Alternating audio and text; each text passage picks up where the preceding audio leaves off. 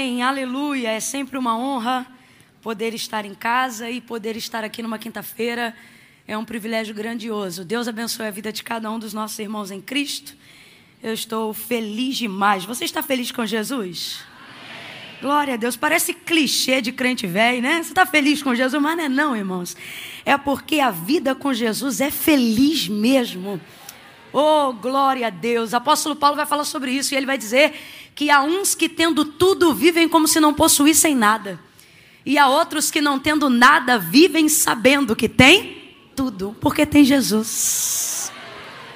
Ele é o suficiente. Por isso, quando o Senhor se manifestou na sarça para Moisés e Moisés perguntando, uma vez que o Senhor está mandando ele ir dizer ao povo e libertar o povo do Egito, então Moisés pergunta: Senhor, quando eu chegar lá e me perguntarem quem enviou, estou parafraseando para a gente entender melhor, quem eu digo que me enviou, diga que o eu sou te enviou a eles, Moisés. Né? Eu sou. Primeiro, ele está fazendo menção à aliança de Abraão, para que o povo entenda que é o Deus de Abraão. E segundo, ele está dizendo: Eu sou o que, Moisés? Eu sou tanta coisa que não é 20 minutos de sarça que você vai saber quem eu sou. Agora, caminha comigo que você vai ver quem eu sou. Eu sou água que sai da rocha, eu sou maná que desce do céu, eu sou nuvem durante o dia, eu sou coluna de fogo durante a noite. Eu sou o que você precisar que eu seja, na hora que você precise que eu seja. Eu sou Deus, aleluia. Glória a Deus. Olha para quem está do teu lado e diz: Por isso eu sou feliz. É, irmão, quem tem Deus tem tudo. Se isso não é clichê e é verdade, levanta essa mão e dá um glória a Deus. Aleluia! Glorifica aquele que te sustenta, aquele que te preserva, aquele que te livra, aquele que abre as portas, que fecha as portas, que te livra do leito, aquele que entra com providência quando você menos imagina, aquele que quando um parente vem zombar de você vai para a igreja porque vai cair do céu, vai, porque o homem não tem coisa alguma se do céu não lhe for dado.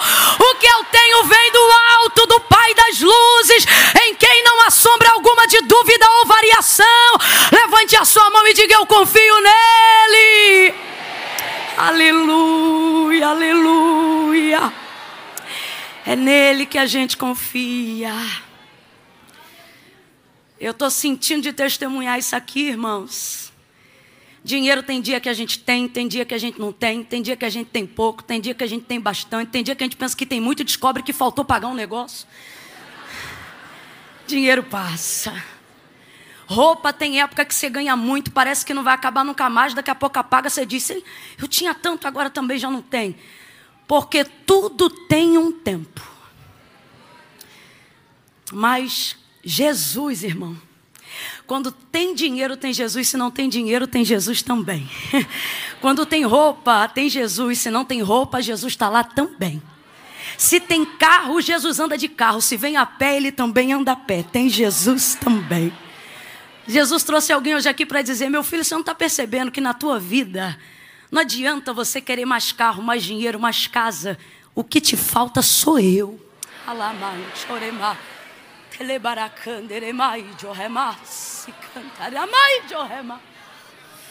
Oh, aleluia. Pega na mão de quem está do seu lado. Meu coração está desejoso de orar agora. Não faça desse momento um momento esquisito, não. Fala para essa pessoa assim, ó, pegue na minha mão. Como quem segura a mão de Jesus agora. Porque o mais perto que você vai chegar de Jesus hoje é pegando na minha mão. Segura a minha mão aí. Jesus está na minha vida. Segura na minha mão aí, fala com ele. Isso. Oh, fecha teus olhos, curva a tua cabeça. Senhor nosso Deus e nosso Pai, sentimos a tua presença nesse culto que glorifica o teu nome. Obrigada porque o Senhor nos trouxe até este lugar.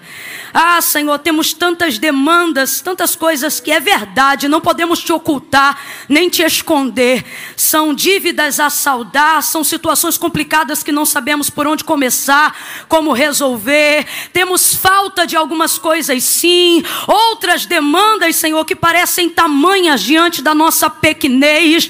Todavia, estamos aqui, Senhor, como Pedro para ouvir de ti uma palavra, porque basta uma palavra do Senhor. E para quem mais iríamos nós se só tu tens palavra de vida eterna? Quantas vezes entramos aqui, Senhor, acabados, cabisbaixos, entristecidos, outrora até mesmo revoltados, porque sabemos que tu tem todo o poder e ainda não agiu, mas quando nos colocamos diante de ti, reconhecemos a nossa miséria, o nosso pecado, a nossa pequenez e vemos, Senhor, quantas vantagens tu já tem nos dado e todo o bem que o Senhor já tem nos feito pelo sangue misericordioso do teu filho Jesus, sangue carmesim, sangue precioso.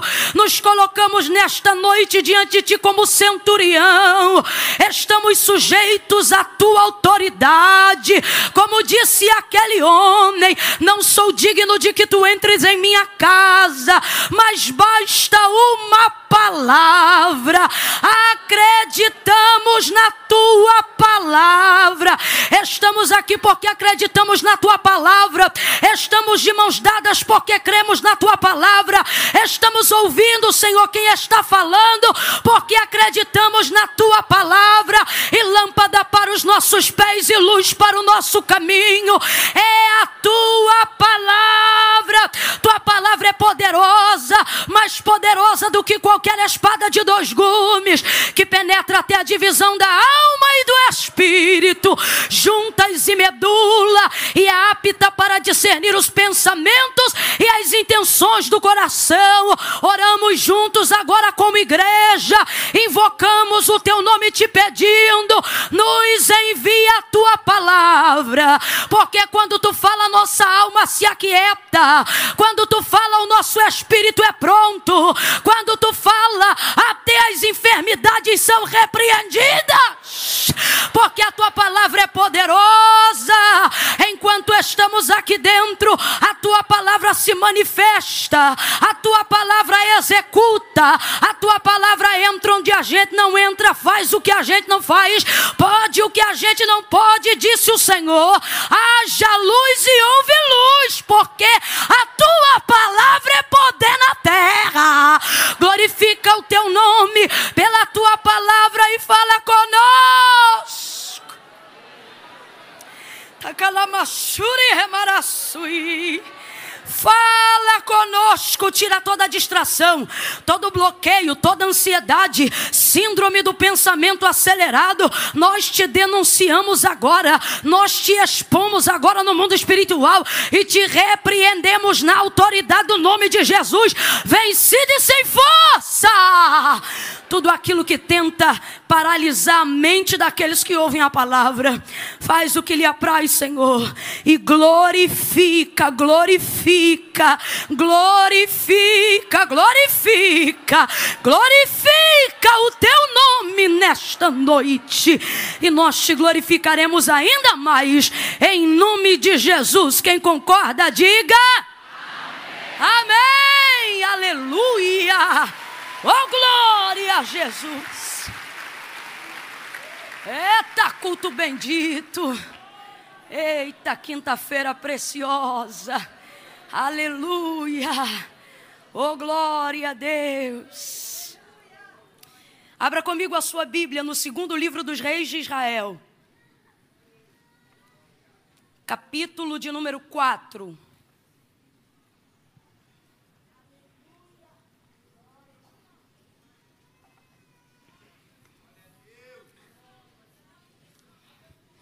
Enquanto você termina de localizar o texto sagrado, deixa eu usar desse tempo rapidinho, gente, para dizer que eu trouxe alguns materiais hoje aí. Alguns já são conhecidos da maioria, outros são alguns lançamentos. E eles vão estar disponíveis ao término do culto, na saída do estacionamento da igreja, tá bom? Então, se você desejar adquirir no final do culto, vai estar exposto lá atrás, ou melhor, lá fora, esse vestidão aqui de malha estonada com esse bolsão top que cabe tudo, rapaz. Aqui cabe iPad, iPhone, iTunes, aí, notebook. Aqui cabe até aquela King James. De tão grande que é, né? Então tem esse modelo lá fora, bem bacana, próprio para essa estação. acompanhando também o finalzinho desse inverno. Esse aqui também. Está escrito fé em flocagem aqui, eu não sei se dá para ver. Mas isso, olha lá, ó. Todo trabalhado, é uma malha muito bem estruturada, confortável, gostosa. E eu falo para a galera, eles pensam que é brincadeira, mas não é. Se colocar um tênisinho com esse vestido, derruba 10 anos em qualquer idade. Qualquer idade. Colocou, se tiver 50, vão dizer que é 40. Se tiver 40, vão dizer que é 30. Eu estou quase proibindo ele para menor de 15 anos. De tão bom que ele é, né? Tem esse outro, e essa daqui que eu falo para vocês que é um lançamento, que é a de Tule. Ela é toda cravejada no dourado, tem um leão aqui. Camila, mas tudo seu é do leão. É porque vê se eu tenho cara da pombinha da paz, gente. Não tenho, meu negócio é com o leão. Eu puxo sardinha para essa camisa porque na parte de trás ela tem uma costura enviesada, só na altura da cintura, por cima de um tule que dá o que a gente chama de efeito bailarina. Só que só tem na parte de trás, não tem essa costura na parte da frente. Resultado, ela cria um efeito que chapa a barriga e afina a cintura. E afinar a cintura é de Deus. É de Deus, né? E aí para acabar toda estilosa, tem a virtuosa de A a Z. Toda no brilho, toda no tule, na pluma, no paetê. Diferente dos outros que são mais discretos, essa daqui está baseada em Provérbios, capítulo de número 31. É um protesto silencioso que eu decidi fazer há mais de seis anos atrás. Não a blusa, mas o protesto contra a doutrinação feminista dentro é, das igrejas no que tange ao conhecimento das mulheres cristãs. Então a gente tem ali uma mensagem, depois se você quiser pode acompanhar no YouTube, não vou falar hoje, mas são para as mulheres que assim como eu estão lutando para serem submissas, porque não adianta termos toda a linguagem e autoridade de empoderamento do século 21 sem que nós cumpramos os princípios bíblicos e os princípios básicos da palavra de Deus. Pode ser do manto, do recanto, do profundo, do escondido. Ah, irmã, se não obedecer as coisas básicas da Bíblia, tudo isso, o mistério, a profundidade, o poder, a unção está retido no teto da tua casa, né? Porque Deus não quebra princípio para cumprir nenhuma promessa. Então, se assim como eu você luta para ser submissa, porque não é fácil, não. Talvez você está me ouvindo aí falar e está dizendo: Ah, Camila, você fala isso porque o seu marido é pastor, é uma bênção. Eu vejo lá, você só posta foto bonita. Você acha que eu posto a briga, irmão? Você, peraí que eu vou fazer um vídeo aqui agora que eu estou quebrando o palco, pastor Eduardo, agora. Você acha que eu vou fazer isso? Claro que não. Mas eu entendo, talvez tenha gente aqui que esteja dizendo, Camila, como é que eu vou obedecer se, se o cabeça lá de casa não é crente, se o cabeça lá de casa é um cabeção, né? Não diz a Bíblia se é cabecinha, se é cabeçudo, se é cabeção. Diz que ele é o. E se você obedecer a palavra, meu irmão, na obediência Deus corrige tudo, até o cabeção dele. Então faz o que o Senhor está te dirigindo. Então, essa camisa foi nessa nessa pegada. Não é fácil, mas é possível e tem recompensa para a gente, tá bom? Diferente das outras, eu brinco com a galera que essa aqui é tipo assim: você quer brilho, minha filha? Toma brilho na sua cara. Rosa pink leva para casa, né? Brincadeiras à parte, é, vocês sabem que eu tenho trabalhado com esse material a fim de conseguir contribuir mais ativamente com a obra missionária dentro do Brasil e a gente está conseguindo fazer um trabalho incrível, graças à cooperação de todas as igrejas e a galera que também adquire pelo WhatsApp no Brasil. De verdade, Deus abençoe. Segundo livro dos Reis, capítulo de número 4, verso 8 em diante. Quem achou, diga amém. amém. Eu vou beber um cadinho de água que eu estou com a boca meio seca. Mas você não fica me secando, não. Vai dando glória a Deus, aleluia. Disfarça.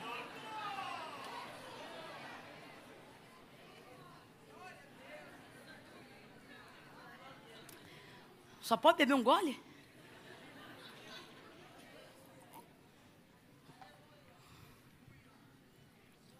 Diz assim o texto. Certo dia, Eliseu foi a Sunem, onde havia uma mulher rica que o reteve para comer.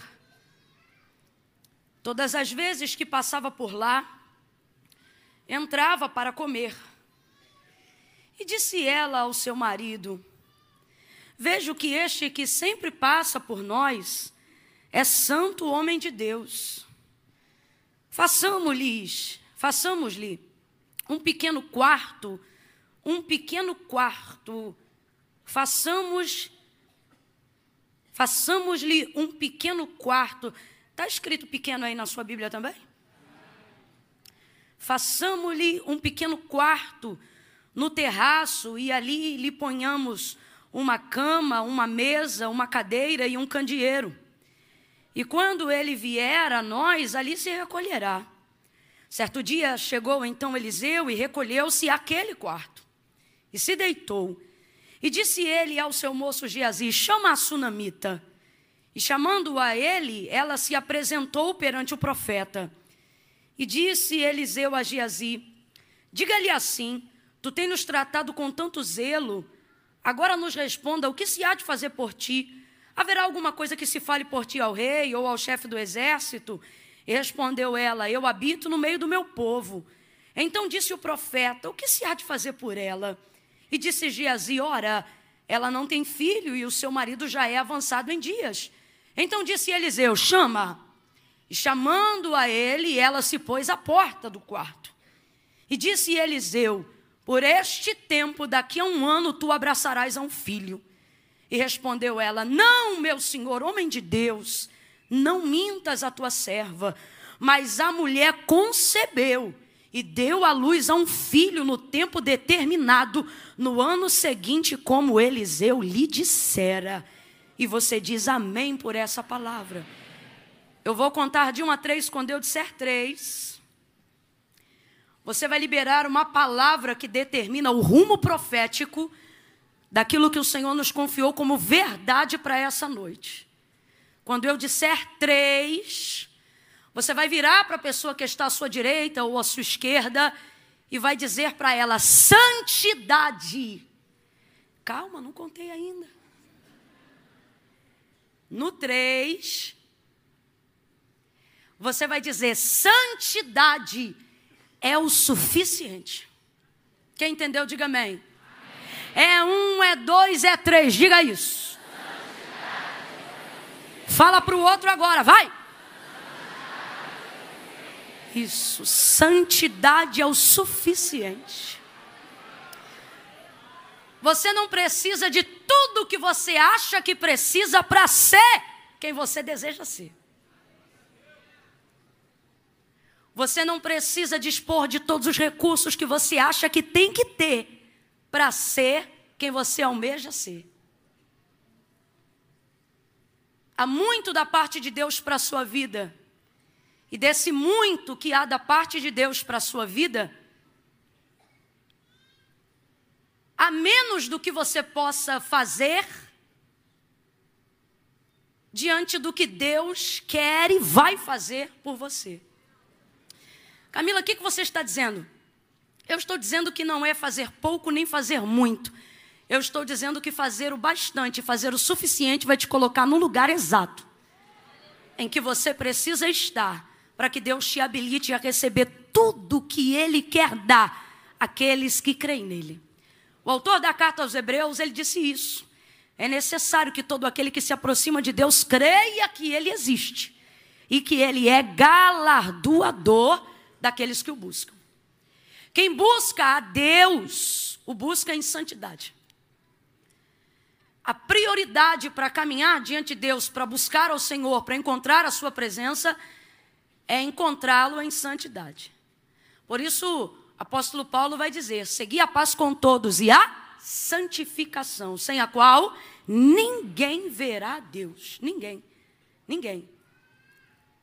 O profeta Isaías fala que ouviu uma canção no céu. Ezequiel também. E João, tempos e tempos e tempos mais tarde, na revelação do Apocalipse que recebeu quando preso na ilha de Patmos, relata que ouviu a mesma canção. O profeta Daniel, anos e anos e anos, mas é, antes desse episódio, também fala sobre a mesma composição. E todos eles ouviram uma única canção no céu, ao redor do trono do Senhor. E essa canção não exalta a bondade de Deus. Mas eu te pergunto: Deus é bom sim ou não? Sim. Seria errado eu, por exemplo, compor uma composição aonde eu dissesse: Tu és bom, tu és bom e toda a terra está cheia da sua bondade? Claro que não seria errado, tanto não é que Davi a fez no Salmo de número 136. Agora, vamos lá. Quem aqui concorda que Deus é maravilhoso? Diga amém. amém.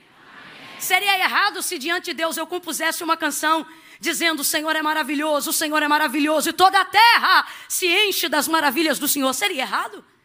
Não. Mas todos esses profetas, bem como os apóstolos futuros da igreja, ouviram uma única canção, imutável, indiferente de todos os tempos que a ouviram. E essa canção, apesar de Deus ser bom, não exalta a sua bondade. Essa canção, apesar de Deus ser maravilhoso, não exalta as suas maravilhas. Essa canção, apesar de Deus ser justo, não exalta a sua justiça. Essa canção todos ouviram de maneira unissoante. Essa canção define quem Deus é com uma letra dizendo que ele é santo.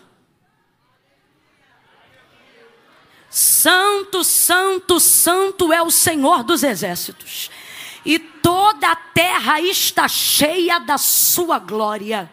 Santo, santo, santo é o Senhor dos exércitos, e toda a terra está cheia da sua glória. Santo, santo, santo é o Senhor dos exércitos, e toda a terra está cheia da sua glória.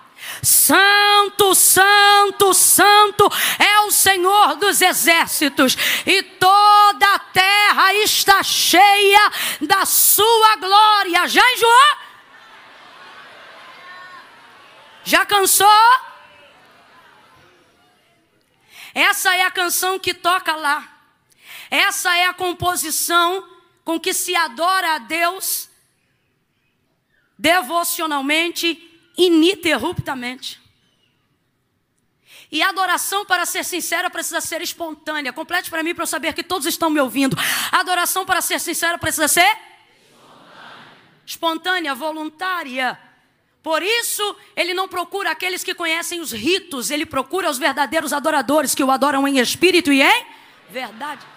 Quando Jesus veio no seu primeiro sermão, ele disse: Não cuideis que vim trazer a paz, mas a espada. A espada é tipologia exata da lei. Jesus está dizendo: Eu não vim, eu não vim desmerecer todos os ritos colocados pelo meu próprio Pai, ensinados por Moisés e transpassados para a nossa geração. Ele está dizendo: Não, eu vim acertar o significado pelo qual vocês adoram. Por quê? Não adianta conhecer os métodos se não tiver intenção pelo qual você o realiza. O que, que ele está dizendo? Não é não é o método que dá significado, é o significado que produz o método. Então ele diz: Não vim trazer a paz, vim trazer a espada. Jesus está alinhando a possibilidade de que possamos adorar a Deus. Isso é tão verdade que não se manifesta apenas no Novo Testamento, mas no Antigo Testamento, o próprio Davi, depois de ter pecado com Betseba e cometido o crime que cometeu contra o seu marido para conceber e dar luz ao pecado com a mulher, então do seu soldado, ele vai buscar de diversas maneiras sacrificar ao Senhor. Sacrifícios como se compunham na lei, por exemplo, dizendo que para expiação de pecado, dois bodes eram suficientes que fossem apresentados diante do sacerdote. Davi não apresentou somente dois bodes, mas durante, durante muitos dias colocou uma série de sacrifícios de sangue, de holocaustos, buscando diante do Senhor. Antigo Testamento, gente. Quem está comigo, diga amém. Mas veja a intenção do nosso Deus. Aí então, Davi vai compor o salmo de número 51, pedindo ao Senhor que não retire dele a sua presença. Um pouco mais à frente, ele entende, dizendo: Mais sacrifícios de sangue e de holocausto eu te daria se isso trouxesse a tua presença de volta para mim. Mas agora, agora, depois de ter oferecido todo o boi que eu podia oferecer, todo cordeiro que eu podia oferecer, toda vaca que eu podia oferecer, todo bode que eu podia entregar, agora entende entendi que os sacrifícios para Deus são um coração contrito e um espírito quebrantado. Antigo Testamento. Você se lembra quando Saul recebeu de Deus uma ordem por intermédio do profeta Samuel acerca de que não pegasse nenhum dos despojos da nação inimiga conquistada? Então veja bem o que vai acontecer. Samuel agora entra nas tendas armadas de Israel pela vitória que o Senhor havia dado no território do adversário. Só que uma ressalva o Senhor fez: não queria a consagração de animal nenhum. Queria santidade. Então ele disse: Não quero despojo nenhum da vitória. Se tiver boi, vocês vão queimar. Se tiver ovelha, vocês vão queimar. Se tiver gente, vocês vão deixar. Se tiver homem, vocês vão aniquilar. Eu não quero nada. Mas quando Saul viu a quantidade de bezerros, a quantidade de ovelhas, a quantidade de gado, a quantidade de mulheres e a quantidade de homens fortes, começou a trazer então para si. Vem Samuel então fazer a cobrança do cumprimento da ordem que o Senhor havia dado. E então Saul diz que Deus deu vitória. E Samuel vai dizer para ele: Que mugido é esse que ouço? De tanto boi no meio do arraial. Aí ele diz: Ora, isso aí é providência. Vamos fazer o seguinte: vamos consagrar tudo isso e queimar ao Senhor. O que é que Samuel vai responder para Saul? E desde quando, Saul, o Senhor tem mais prazer em sacrifícios do que em que ele obedeça? Antigo Testamento.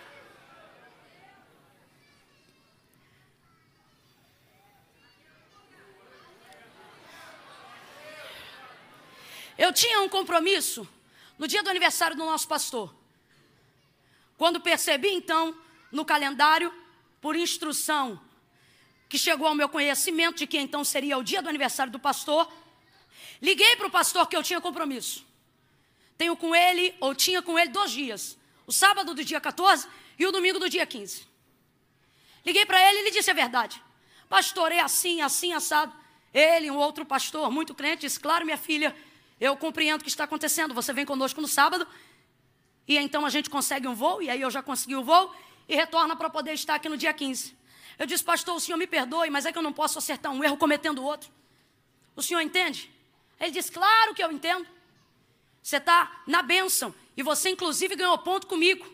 Eu nem entendi nada, irmão, porque tem gente que é pastor, mas não é crente. Mas esse é crente, é pastor e é crente.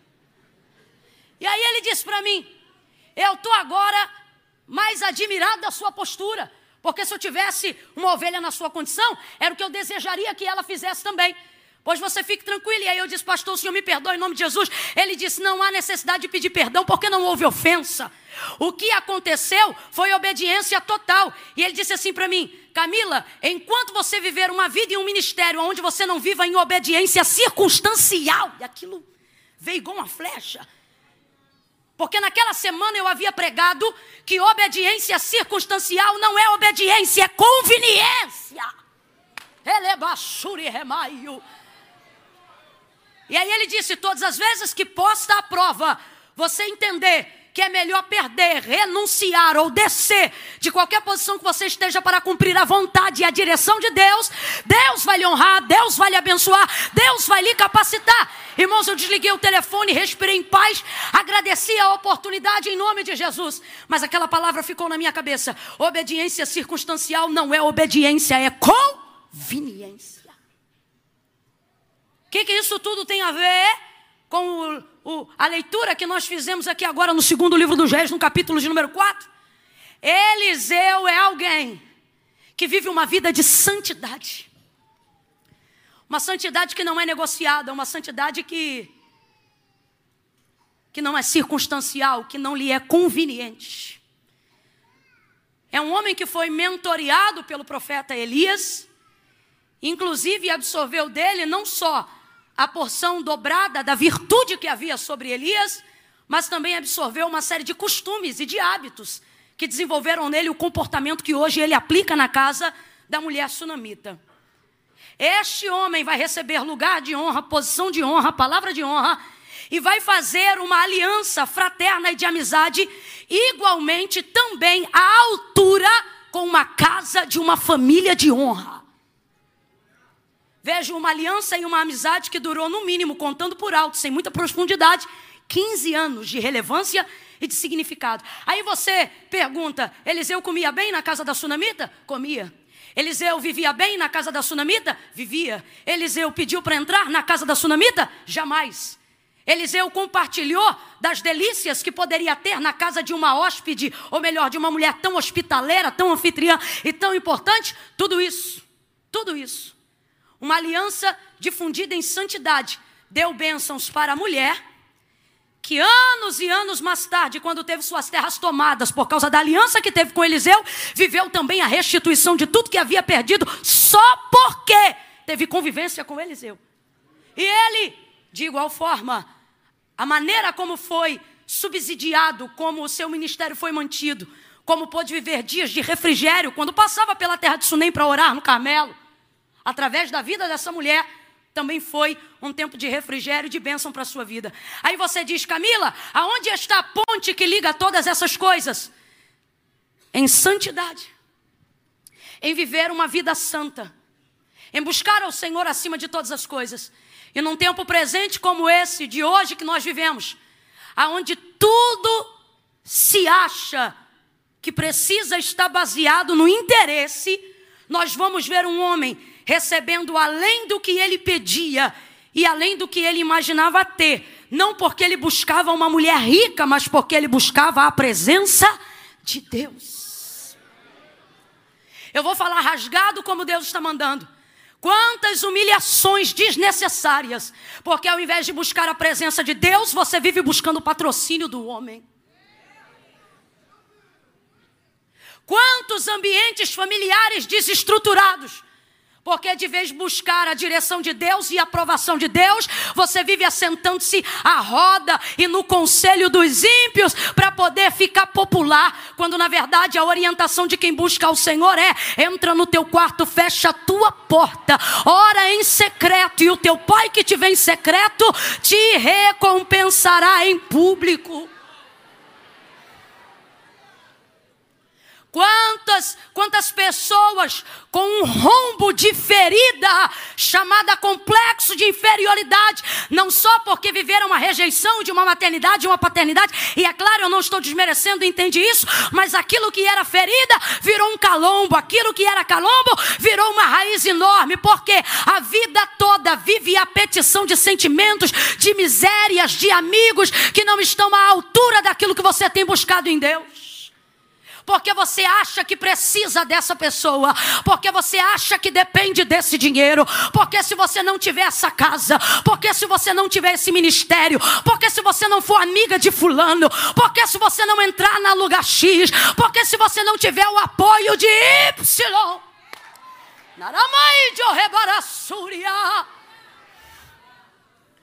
Oh, meu Deus.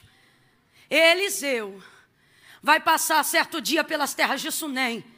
E o texto diz que uma mulher rica o reteve. A palavra do Senhor, ela dá uma orientação para os obedientes. Os obedientes são filhos da luz, consequentemente os santificados.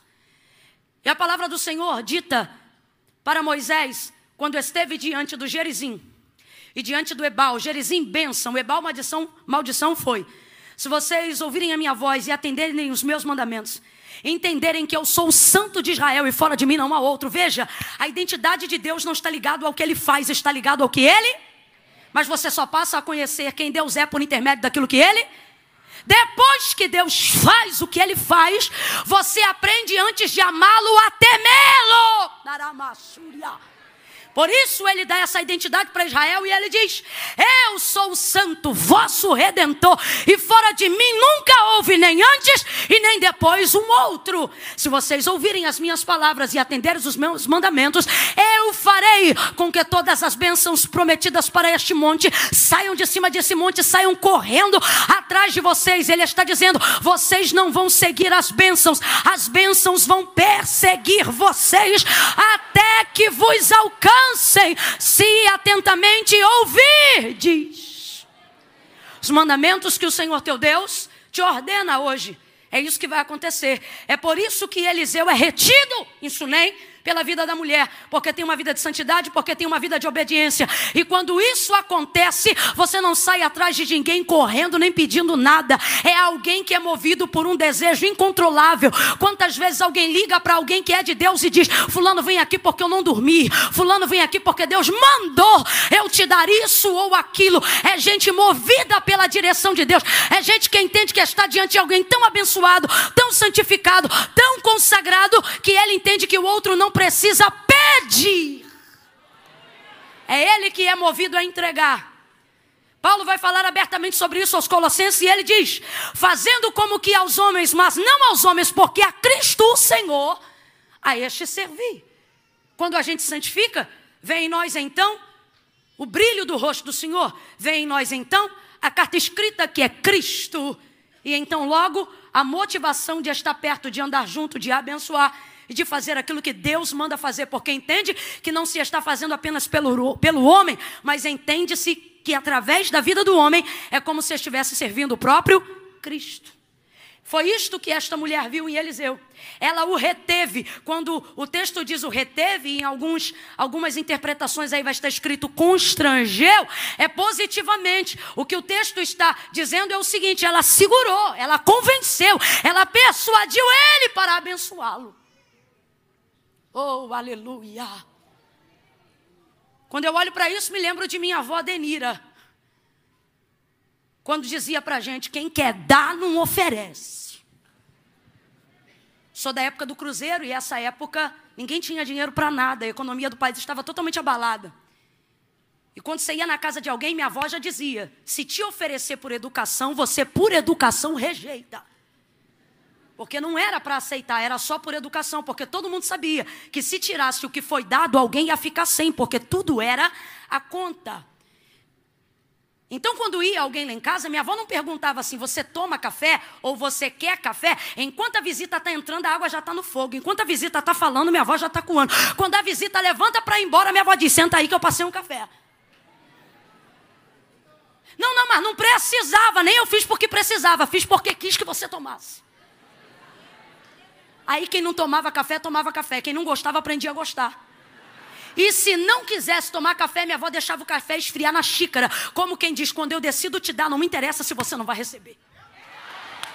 Ah, quem está entendendo o que é que Deus está falando aqui?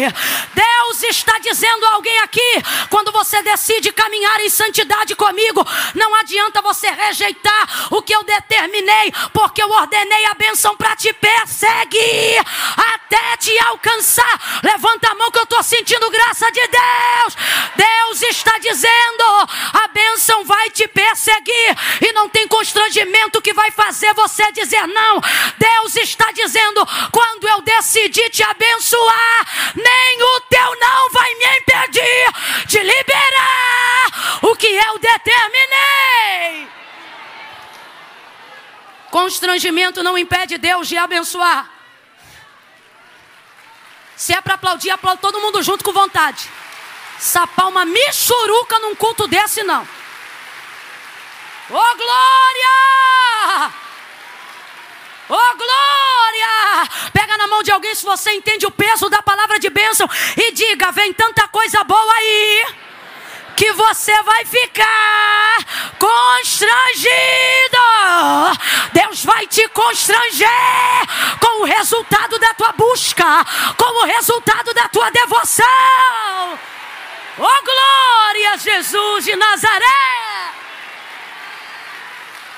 O reteve, segurou,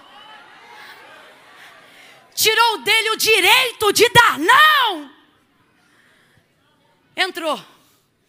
Quando ele entra, pão, então, na segunda colocação do texto, se torna apenas um termo genérico para dizer que a partir de agora, todas as vezes que ele passa por lá, ele entra para comer pão. Pão é genérico por quê? Porque pão, sobretudo no Antigo Testamento, tem muita aplicabilidade para refeição.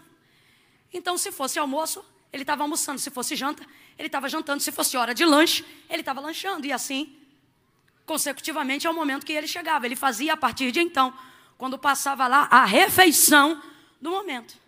E isso começou a se repetir por muitas vezes. Por quê? Porque Eliseu era aproveitador? Não, porque Sunem, geograficamente falando, é o caminho mais rápido para quem quer chegar no Carmelo. E quem é que orava no Carmelo direto, gente? Quem é que dobrava o joelho e colocava a cabeça por entre os joelhos no Carmelo?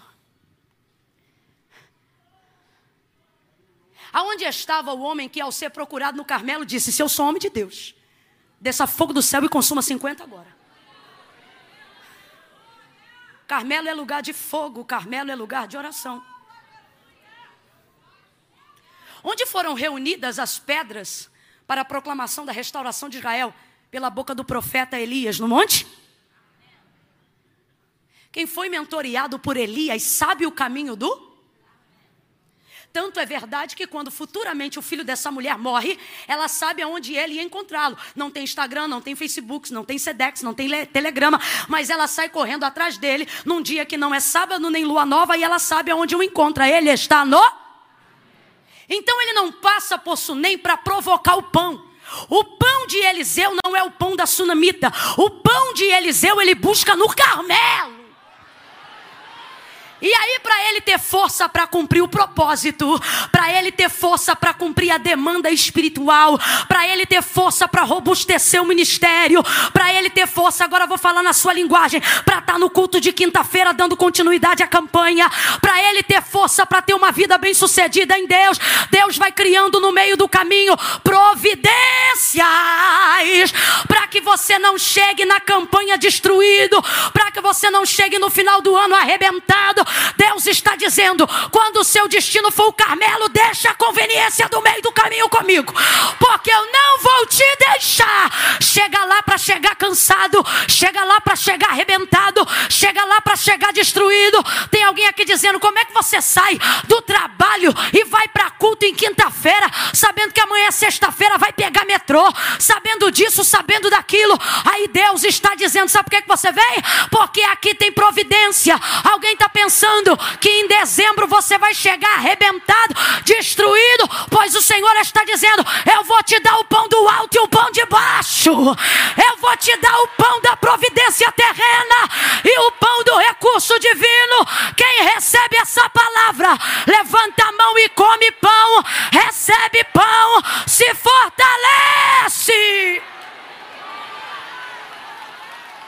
Oh glória!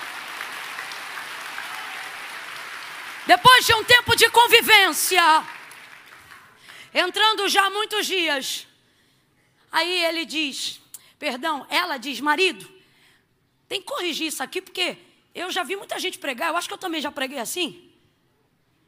De dizer, a impressão que dá na interpretação textual, na maioria das vezes que eu ouvi, é que ela vê ele passar e por entender que ele é santo, abre a porta para ele comer pão. Mas não é isso. Ela vê ele passar, o retém para comer pão. Depois, olha aí o texto, que aí vem essa parte. Todas as vezes que ele passava por lá, aí o texto diz: marido, que ela fala para o marido, tenho visto que este que sempre não viu pela janela e disse: marido, vamos dar pão porque é santo. Não.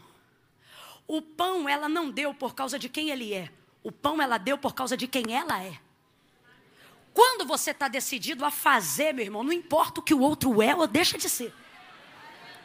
Se você está decidido a fazer, isso não diz respeito sobre o outro, diz respeito a. Está claro no texto. Decidiu dar pão para ele por ela, porque ela quis, porque ela é assim, porque ela é hospitaleira, porque ela é anfitriã em Israel, porque ela é uma mulher do seu povo. Agora, o quarto. Aí ela diz: o quarto é para ele. Não vou fazer por mim, vou fazer para e ela diz por quê.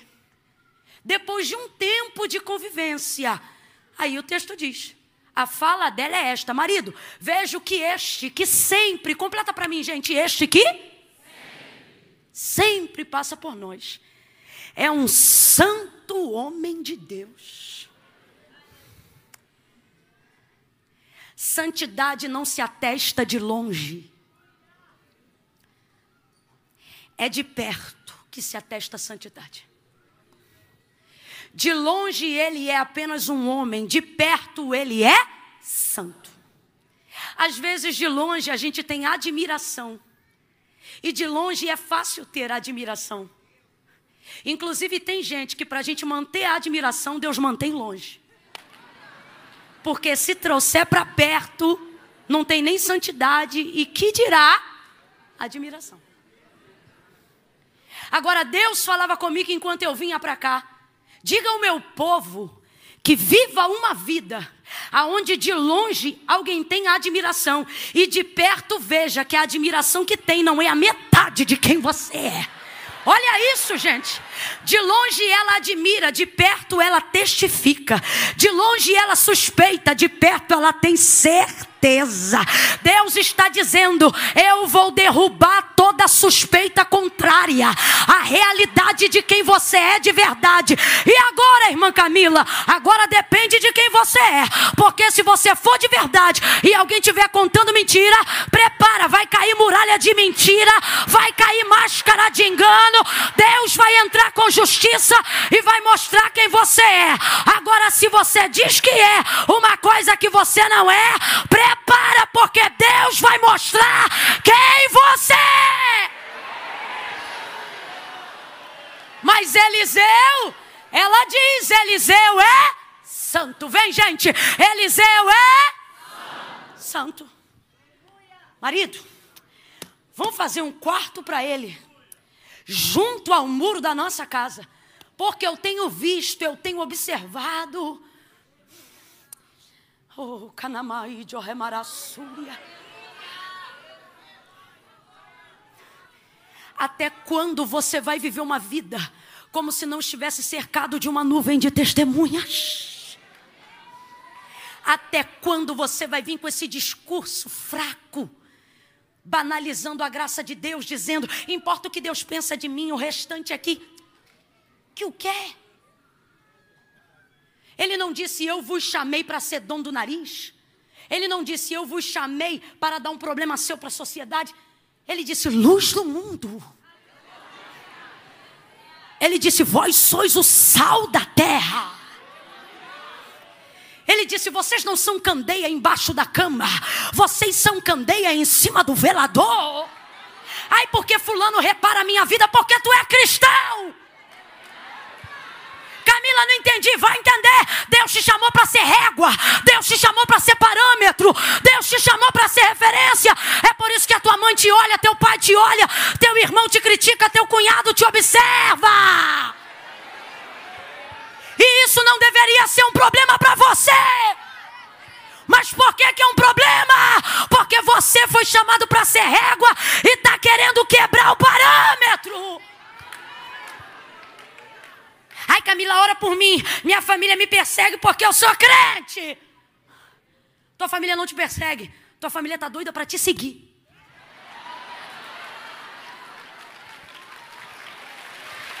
Só que ela quer ver o parâmetro.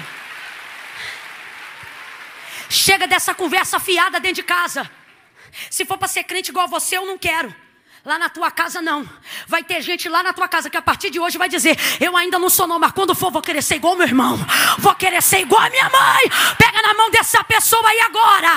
Segura a mão dela e diga para ela: Santidade. Diga santidade ao Senhor. Deus te chamou para ser santo. Deus te chamou para ser referência. Deus te chamou para ser parâmetro. Deus te chamou para ser régua. Oh glória! Misture essas palmas com glória a Deus e aleluia! Oh glória! Ah, porque lá em casa todo mundo me repara. Te repara porque é você que diz que está vindo para o culto. Te repara porque é você que toma ceia. Te repara porque é você que carrega a Bíblia. E benditos sejam os que te reparam. Porque enquanto eles olharem para você, ainda tem esperança.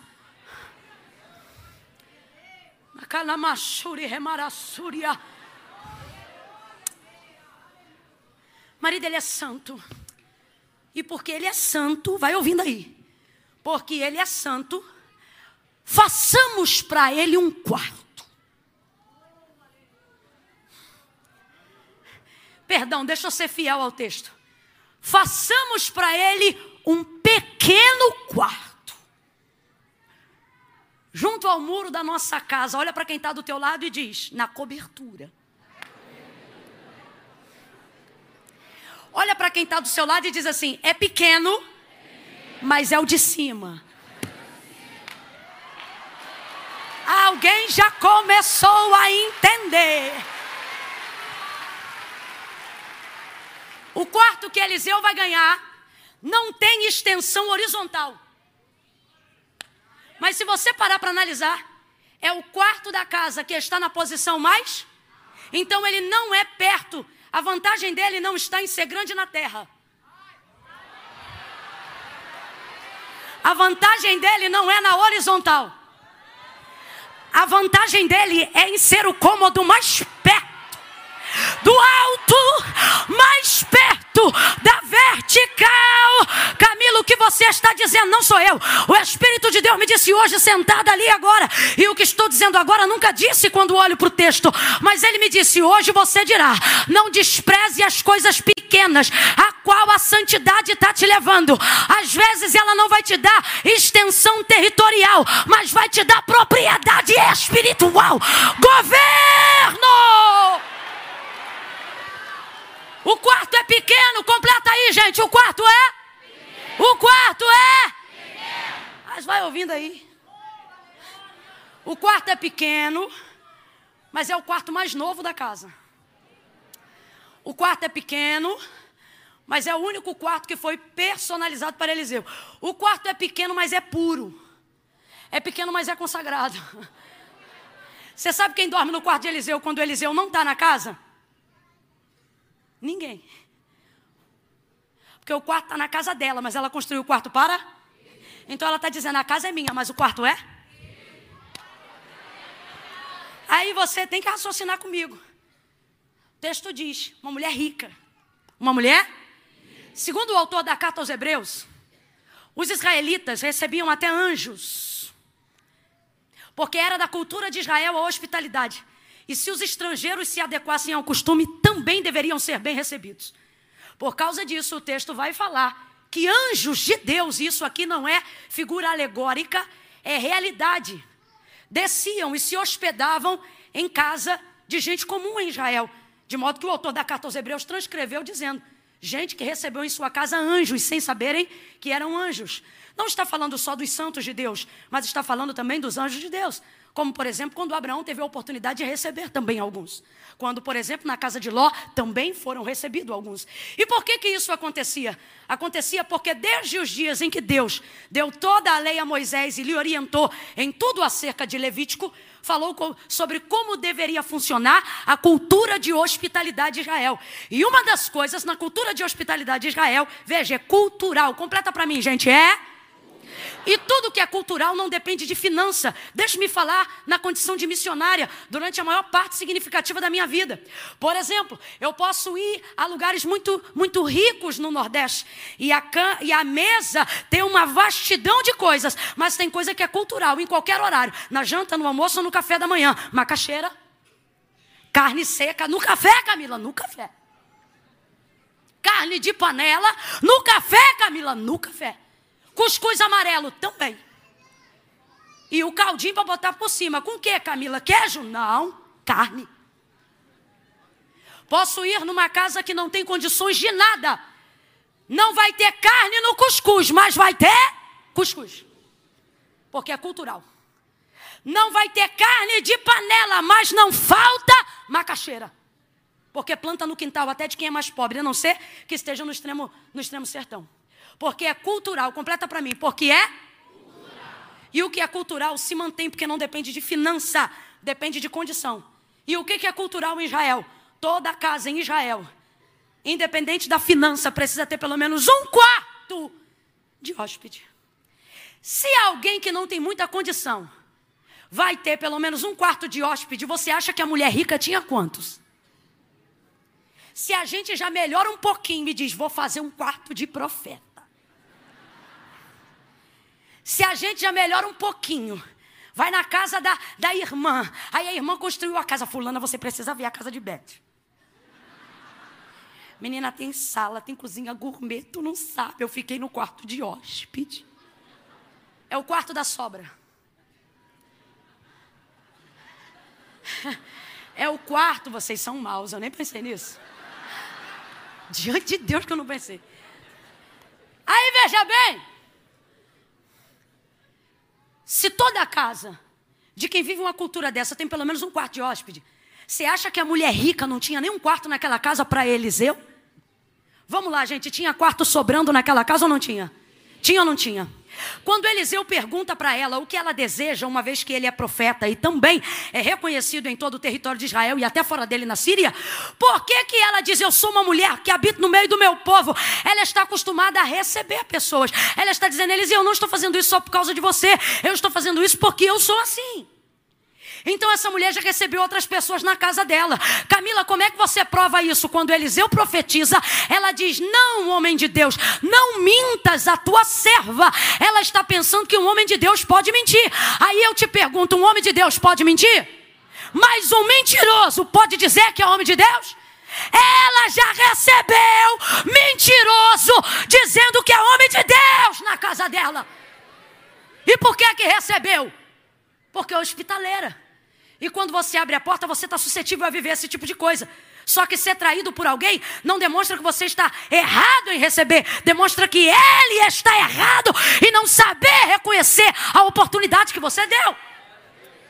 Tanto é que os traumas são dos generosos. Vê se o avarento tem trauma. Não empresta nada para ninguém, não dá nada para ninguém, não confia em ninguém. É o generoso que passa a luta. Sou uma mulher que habita no meio do meu uma mulher com alguns traumas por ter recebido. Uma mulher que já ouviu por ter recebido alguém na sua casa se vender por causa de um pão, se vender por causa de um café da manhã. Conta 30 dias. Essa gente leviana, esquizofrênica, que diz assim: diz o Senhor, quando Deus não disse nada que brinca com as emoções, com os sentimentos dos outros, só para ter status, notoriedade. Essa gente que está vivendo subjugada debaixo do próprio status, do próprio ministério. Gente ousada, abusada, leviana.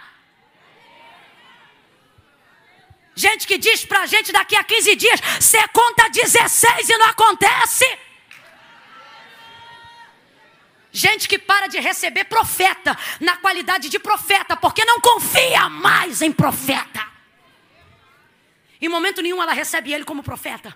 Só que Deus está dizendo: sua santidade vai levar a cura para traumas. Sua vida santa e íntegra vai fazer gente boa reconhecer que ainda há profeta em Israel.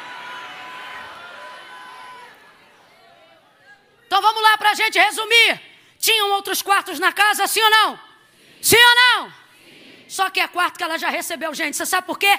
E agora, se fosse escandalizar, tapa os ouvidos. Porque profeta ela já recebeu. Pregador ela já recebeu. Pregadora ela já recebeu. Agora, homem santo. É a primeira vez. Camila, você está dizendo que um homem santo não pode ficar no mesmo quarto de um pregador? Não, não estou dizendo nada. O que eu estou dizendo é que ela não teve coragem de botar um santo como Eliseu no quarto que ela já recebeu outras pessoas. E não é simplesmente porque ela não quer, é porque quem santifica automaticamente personaliza. Ah, eu vou falar de novo. Se você não entender agora, ao longo da semana você vai ruminar e vai entender. Quem santifica personaliza. Vou falar a terceira vez. Quem santifica, personaliza. Camilo, o que, que você está dizendo?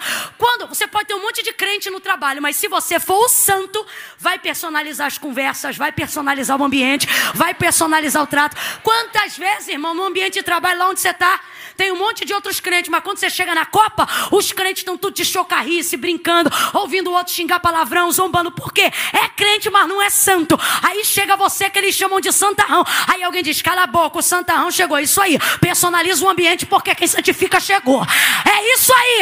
Não trata como igual quem está sacrificando diferente. Aí eu te pergunto: aonde um santo entra num ambiente e diz: para de falar isso, para de falar aquilo. Ele não precisa falar.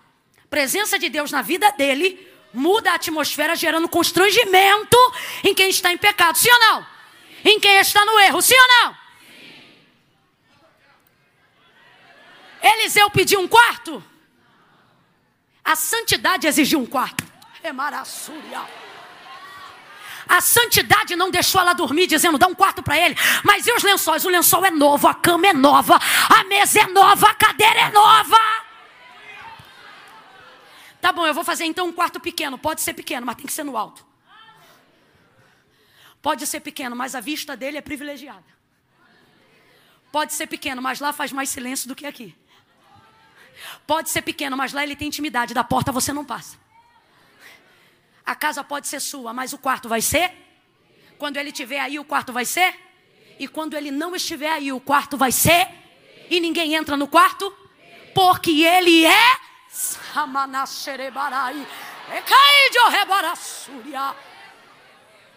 Camila, o que você está dizendo? Hum, posso falar isso porque estou pregando. Parece redundante, mas você vai ver que não. O que digo agora parece que depõe contra mim mesmo. E se tiver que depor, que assim seja e que se favoreça a vontade de Deus.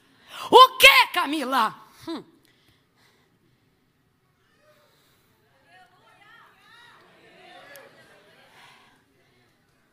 Ser um profeta diz o ofício que você tem, mas nem sempre diz quem você é. Ser pregador diz que habilidade você tem, mas um púlpito não tem o poder de revelar quem você é. Eu não posso achar que eu só sou aquilo que eu faço.